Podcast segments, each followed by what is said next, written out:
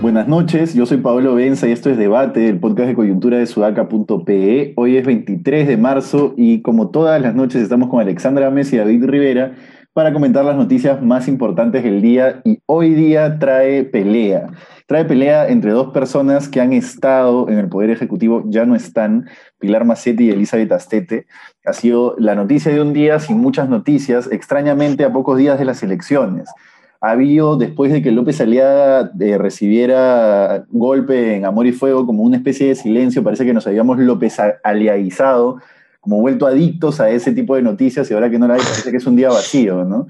Lo que ha pasado entre Elizabeth y Pilar Macetti es que, eh, bueno, Macetti ha negado que ella y el presidente supieran de la vacunación de la, de la ex canciller, como reveló una vez más Willax este, bueno, reveló es un decir, ¿no?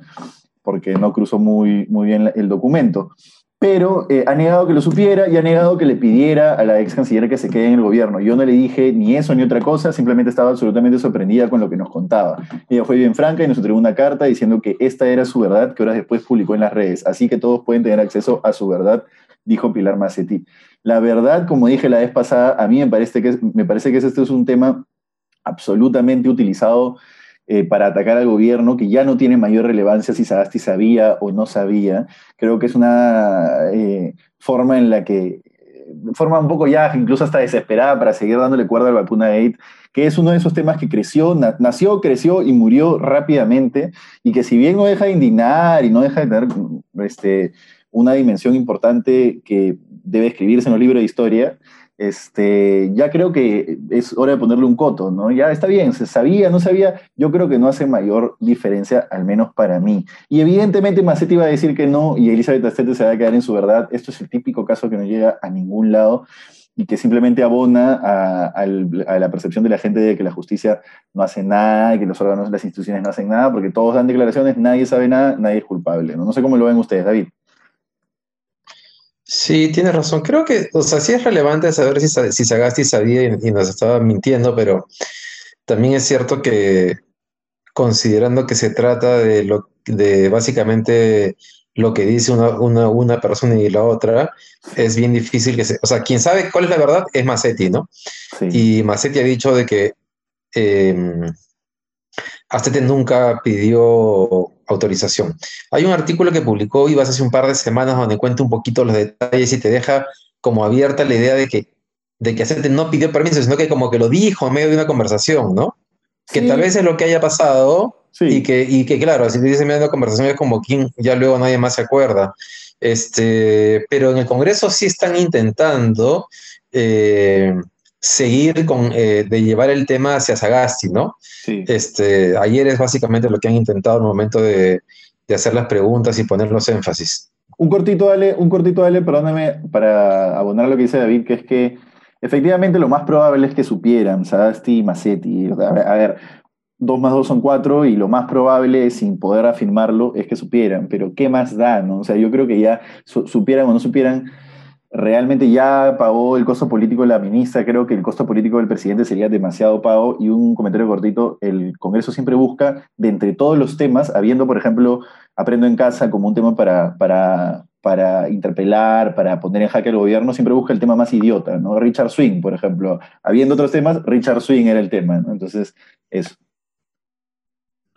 Sí, además es irrelevante desde el punto de vista también de la sanción administrativa y, bueno, más allá de eso, lo legal, eh, lo que le compete también a la, a, la, a la, ministra, porque como exfuncionaria, o sea, no es un argumento válido, o sea, no la exima de responsabilidades, eh, éticas administrativas el hecho de decir eh, yo tenía la venia del presidente. O sea, yo puedo decir que yo puedo ser ministro, puedo llevarme el, televisor de mi, de mi oficina y decir tengo la venia del presidente, pero igual me llevé el televisor de mi oficina y tengo que responder por ello, ¿no? O sea, no para nada es, es, un tema que la, que, que, la vaya a eximir de responsabilidades y por eso es que a mí la verdad que me llama la atención que insista con eso, ¿no?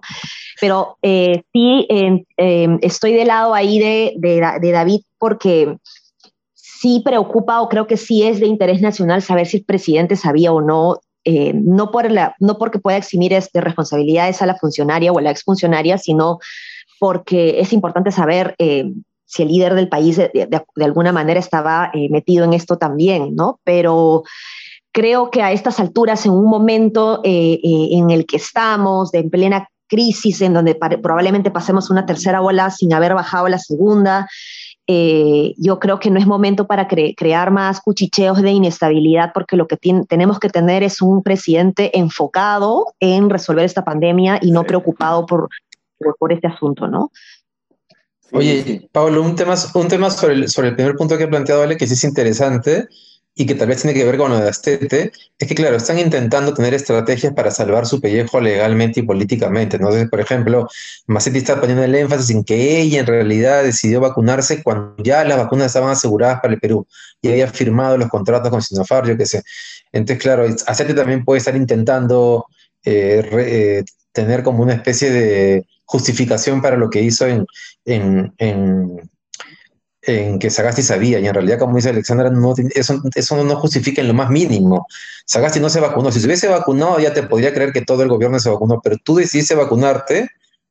Además, dijo unas frases bien desafortunadas cuando justificó en su carta de renuncia por qué lo había hecho, y tiene que asumir su responsabilidad. Astete. Sí, sí, sí. Ahora que has mencionado a Sinopharm, eh, un comentario chiquitito antes de pasar al siguiente tema, que es que eh, todavía no hay fecha para que llegue la segunda camada de vacunas de Sinopharm, por decirlo de alguna manera, ya va a terminar marzo. Eh, me acuerdo claramente que Violeta Bermúdez dijo que iba a traer por lo menos 5 millones entre marzo y abril y que por lo menos un par iban a llegar en marzo. Va a terminar marzo y yo creo que no van a llegar esas vacunas y vamos a ver si es que finalmente se investiga por qué no. Creo que ahí sí hay un punto importante de investigar por qué entraron de forma, la forma medio regular, no irregular, porque sí hay una figura con por la cual entraron, pero, pero por qué entraron como entraron y por qué ya no podían llegar más. Pero bueno, eso es un tema... ¿Cuántas vacunas han llegado? ¿Cuántas vacunas han llegado de Sinopharm, dices? Un, un millón, nada más ah, claro, pero el gobierno en su, en su, lista, de, en su lista de compromisos, Sinopharm siempre fue un millón y el resto era mucho después. ¿ah? o sea, las que venían no eran de Sinopharm, sino eran de Pfizer y, de no sé quién más. Pero Violeta Bermúdez aseguró que querían cerrar 5 eh, millones entre marzo y abril, eso lo recuerdo clarísimo. Y parece ah, ya, ya. y, no, han cerrado. Y, no, y yo creo que no han cerrado porque no están los documentos. Pero bueno, ya, ese, es un tema aparte, punto y aparte. Eh, Lescano, nuestro querido Lescano, nuestro probable próximo candidato que pase segunda vuelta, ha dicho que le va a pedir a Chile el Huáscar, este, si es que llega a ser elegido presidente. Ahora, ese ya es como el populismo de lo más, de lo más simplón, ¿no? Ya es como, ya no sé qué decir, ya no sé qué gritar, ya no sé con qué salir, Huáscar, ¿no? Es como una cosa ya que si no se pone populismo en la frente con un, marcador, como que eh, es porque no, porque no sería bien visto, ¿no? Pero me parece que es el tema al que cualquier candidato apela cuando ya no le queda más y claramente lejano que no le queda más contenido, que solo articula, articula bien. En este caso ya, pues, quizás ya no articuló tan bien, no sé cómo lo ven. Alexandra, ¿tú quieres decir algo sobre eso?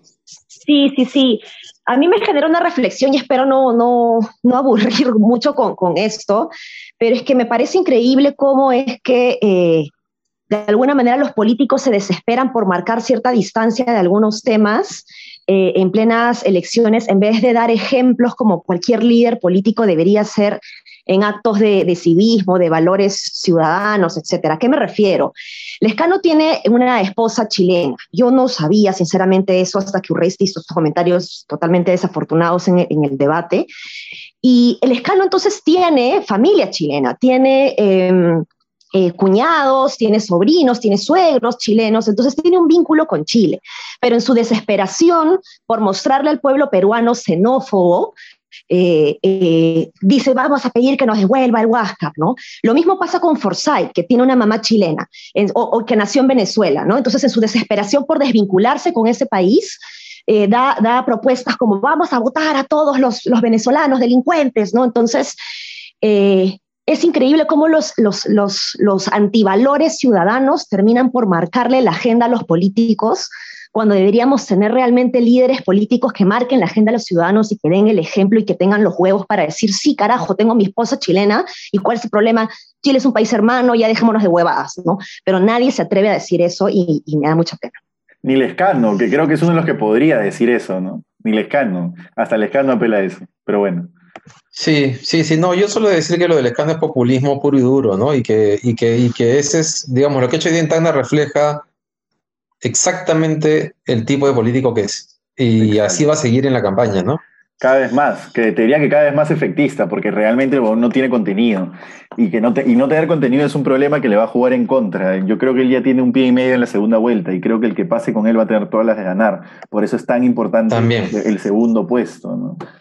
Este... De acuerdo contigo en eso, en que, en, que, en que por más que le gane a todos en segunda vuelta, en realidad no va a ser tan fácil como, como parece ahora. O sea, la segunda vuelta va a ser otra historia, dependiendo de con quién pase. Si pase con Chanchito Porky, puede ser que le gane. Lo digo Chanchito Porky porque él se dice así. Pero si pasa con De Soto o con Verónica Mendoza, la cosa puede ser eh, inesperada, ¿no? Sí, sí, sí, sí, tal cual.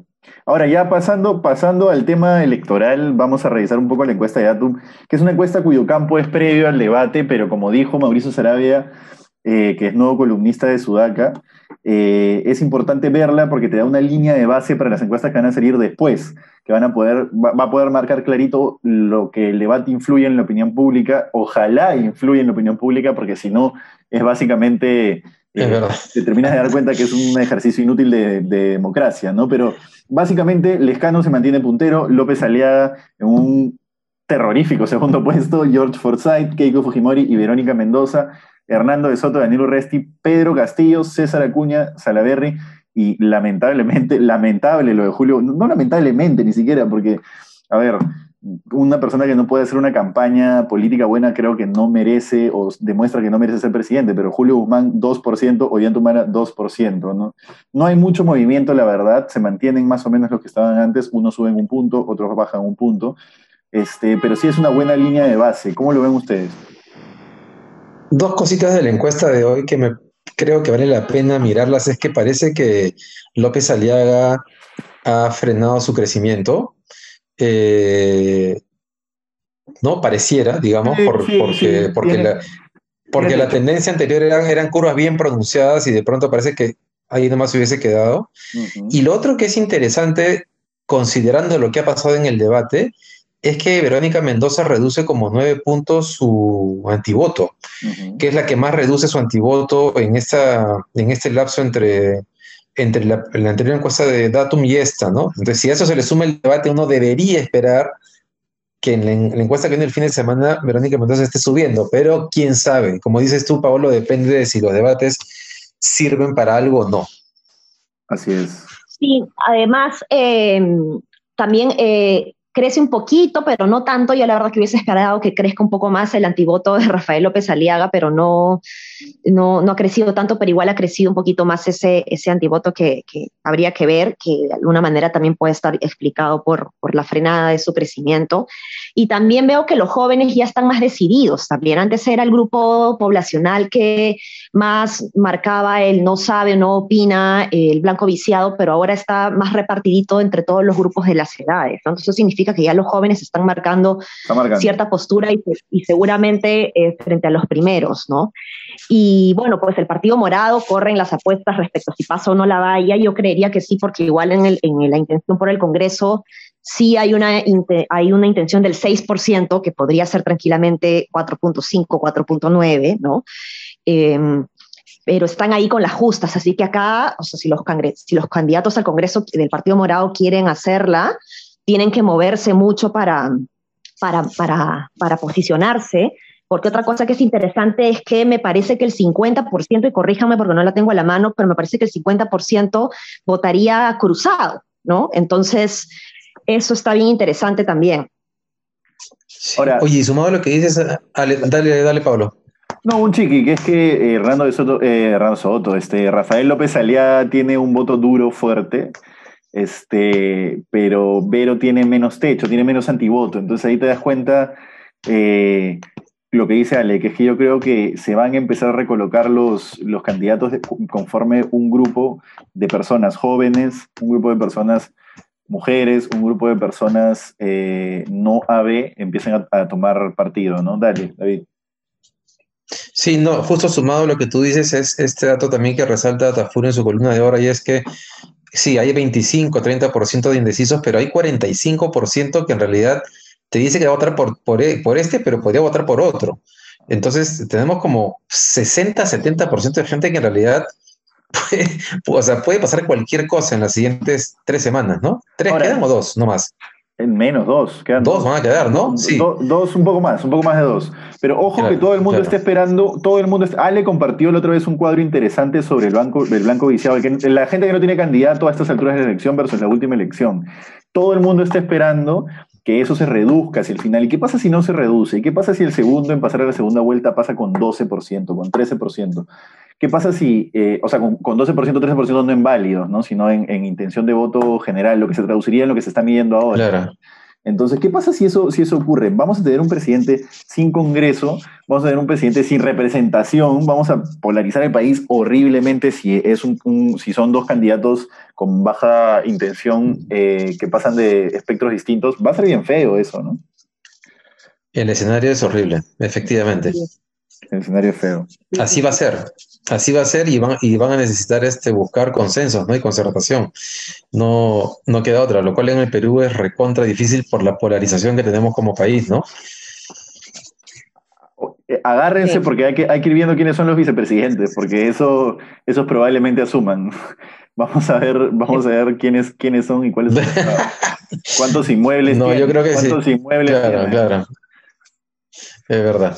Ya, ahora, el último tema del día es un tema que no es tan local, pero que vale la pena comentarlo, creo yo, por lo que tú comentabas, David, antes de entrar al podcast, ¿no? Que es un, eh, es un tema eh, que suena político, pero que tiene aterrizaje en la realidad. Luis Carranza ha dejado el cargo de presidente de la CAF este, y, y, ha dejado el cargo en medio de acusaciones de acoso laboral. Él, por el contrario, dice que se trata de presiones políticas, de no haber querido ceder a presiones políticas. Mira, creo que tú, David, tienes una opinión que vale bastante más eh, eh, que la que yo pueda dar, así que dale. No, es que justo esas dos variables que he mencionado son importantes porque no se oponen, ¿no?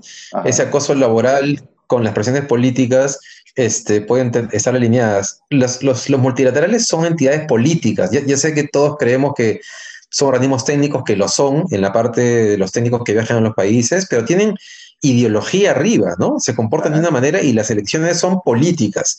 Y la CAF, digamos que entre los multilaterales siempre ha sido pues la más caviar, digamos, ¿no? No es, no es el Banco Mundial, que es el más derechoso con el FMI.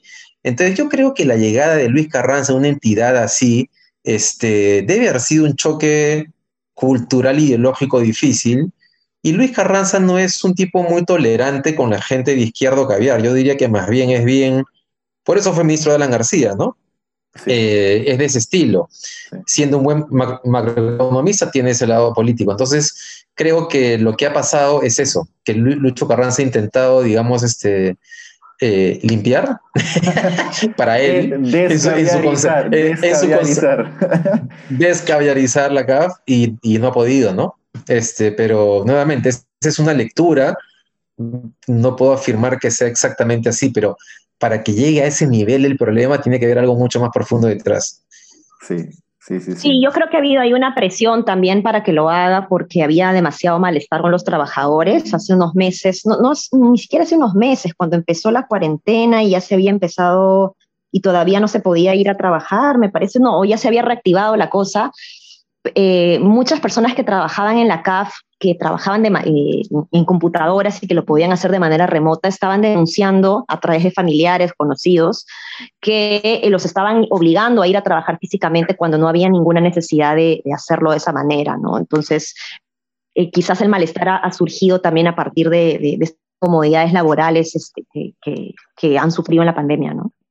Bueno, ya que estamos en líos de blancos, les propongo, ya que nos quedan unos minutos, unos, dos, tres minutitos, un, un, último tema que no, estábamos, no estaba de repente pauteado, pero me parece interesante verlo porque te refleja cómo López Aliaga genera reacciones de cierto tipo que no sé si es que esas reacciones terminan beneficiándolo o no, y está bueno analizarlo. ¿no? Y el comercio ha publicado un comunicado a la opinión pública que no se puede ver si es que ya sobrepasaste tus, tus páginas en el comercio y no pagaste el paywall, pero bueno, sigue siendo la opinión pública que dice que, entre otras cosas, responde un montón de cosas que López Aliaga dice, y entre otras dice que Pepe Graña tiene solo 2,02% eh, de accionariado en la empresa y que la publicidad estatal representa un porcentaje mínimo de sus ingresos, lo cual es fácilmente verificable en la superintendencia eh, del mercado de valores, ¿no? en, los reportes que ellos mandan. Ahora, eh, es importante esto, creo yo, para mí, porque te da a entender cómo quien pone la agenda es quien crece, ¿no? creo que ah, se ha perdido ya el concepto de agenda setting, quién, quién es el que pone los temas sobre el tapete. López Aliaga ha crecido mucho poniendo él los temas sobre el tapete, mientras que el escándalo ha crecido mucho eh, viajando, llegando, estando, poniendo la cara, cercanía, etc. Eh, López Aliaga ha crecido mucho poniéndole los temas a la gran prensa. Y eso es, creo, una reafirmación más de que el modelo que él está tratando de aplicar, el modelo Trump, digamos, funciona, funciona, y eso te cuestiona de lleno eh, la viabilidad hasta el, todo el sistema democrático, si quieres verlo de alguna manera. Sí, y claro, tal vez lo que la suerte que hemos tenido es que la persona elegida para cumplir ese rol tenía suficientes eh, chanchullos y distorsiones de la personalidad como para que no terminara llegando, ¿no? Porque digamos, ya creo que no, creo que no, que no lo hemos comentado acá, pero sí ha rebotado en medios como ha criticado y maldecido Reactiva Perú y resulta que tiene 24 millones de soles de Reactiva, de reactiva Perú. Clásico. Maldice a Soros y resulta ahora, publica IDL que tiene a Soros como parte del accionariado, bueno, lo tuvo hasta el año 2000 y tantos, 8 creo, como parte del accionariado de sus empresas. Entonces es un tipo que en realidad miente y miente y miente sin ningún reparo, ¿no? Felizmente que subió dos meses antes y no un mes, y no un mes antes de la primera vuelta. Mal timing, eso es. No lo ves por muerto, David. Yo sé que tú lo quieres, tú lo quieres. Yo tampoco, ¿ah? Sepultar. Yo sé que tú ya lo quieres sepultar, pero no lo ves por muerto tampoco, ¿ah? Yo creo que como Williams le va a bajar el dedo, entonces va a estar muerto. Pero bueno, no sé, ojalá. Bueno, sí, sí, esa es, una, esa es una hipótesis. Yo creería que Willax ya apostó sus fichas y está simplemente haciendo, ¿cómo se dice? Este, apariencia, aparentando, porque al final tiene que aparentar un poquito. Pues, Pero bueno, eso, Al, ¿te queda algo más? No, no, no, solamente ojo las encuestas del fin de semana, ¿no? He, visto bastantes comentarios de Hernando de Soto, ¿no? De personas de Rafael López Aliaga que pensaban votar por él, que están pensando ahora hacerlo por, por de Soto, ¿no? Entonces ahí quizás podamos tener una sorpresa en la siguiente encuesta. También, es verdad. Sí, ojo, ojo con De Soto. Pero bueno, De Soto también puede ser lo que hemos estado comentando, ¿no? Un lío de blancos. Pero como les digo, a veces eso genera. chorrea, eso chorrea. No necesariamente, pero podría ser. Nada, eso ha sido todo. Muchas gracias a los que nos han escuchado una vez más. Ayer hubo un error en la noche y subimos una canción a Spotify en vez del podcast. Les pedimos mil disculpas, fue corregido a los pocos minutos gracias a que nos avisaron nuestros oyentes. Eh, pero nada, eso, no se asusten, no vamos a empezar a subir canción. Además, una canción muy mala, no sé dónde salió. Pero bueno, muchas gracias, compartan, comenten, mándenos este, comentarios como siempre nos dejan. Y nada, nos vemos mañana a la misma hora. Gracias. Hasta mañana. Chao, chao. chao.